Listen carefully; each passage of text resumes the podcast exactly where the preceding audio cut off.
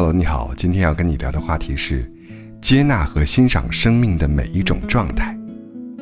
说到这个话题，有一点沉重，源于跟同事之间的一次聊天。那一天，跟两位同事闲聊，不知怎么就说到了生死这件事情上。一位同事说，他有一个亲戚八十多岁了，身体出现了众多状况，连自主进食也做不到了。医生给老人做了插管手术，用鼻饲管将水和食物慢慢打入胃里。每顿饭，家人要喂很长时间。老人整日处于半昏迷状态，无法说话，但潜意识还是清醒的，常常是上顿饭刚吃过不久，就抓管子表示饿了，想吃下顿。可见，老人有非常强烈的求生欲望。尽管生活对他而言已没有什么尊严和质量，但是，他无论如何也不肯让家人拔下那根能延续他生命的管子。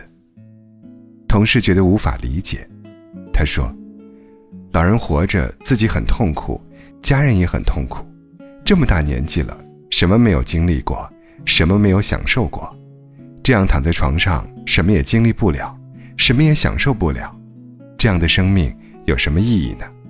如果是我，与其维持没有意义的生命，还不如一死了之呢。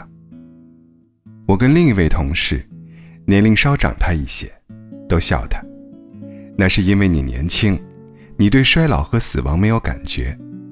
八十多岁的老人，生命即将走到尽头，对死有着巨大的恐惧，活着尚能感到世界的存在，死了就什么都感觉不到了。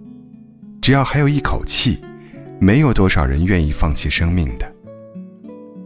这次闲聊之后，我想了很多，因为这几年我经常到老年公寓做义工，见到太多老人在生命即将枯萎之时，坚强而乐观地活着，我对他们充满了敬意，所以我的想法可能跟别人不太一样。生而为人。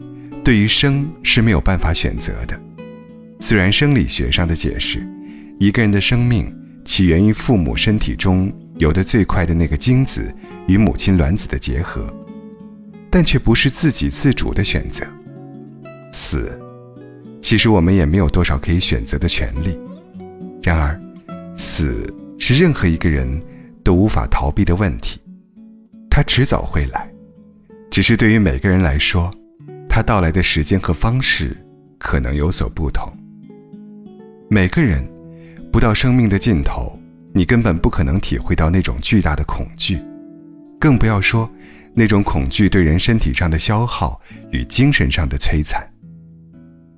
我在养老院见过不少常年卧床、生活不能自理的老人，见过重病在身、痛苦不堪的老人，有的老人会表达。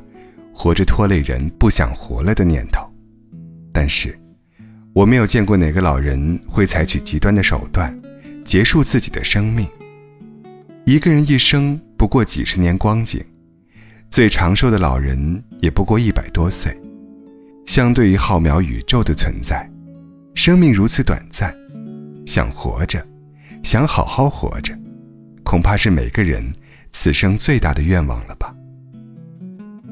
见过的老人越来越多，我越来越感觉到，如果生命是一个过程，那么，在这个过程的不同阶段，生命会以不同的状态呈现在我们面前。正如一年之中，既有春之生机，夏之烂漫，也有秋之成熟，冬之萧条。我们能够欣赏季节的变换，也应该学会欣赏不同的生命状态。新生命的到来固然令人喜爱，垂垂老矣的生命亦更应被接纳。因为衰老和虚弱，也是生命本应呈现的状态。人类虽贵为高级动物，自然界食物链高高在上的存在，也没有办法主宰自己的生老病死。接纳和欣赏每一种生命状态所呈现出的本来的样子。是我们每个人都该好好学习的功课呀。什么是接纳？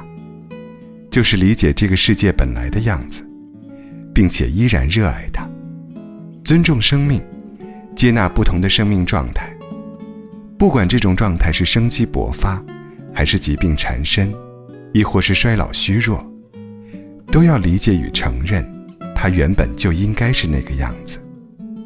能够接纳与欣赏每一个当下的生命状态，那么，所有与你接触的人，也都会从你这里得到敬重、自由和最深的、无条件的真爱。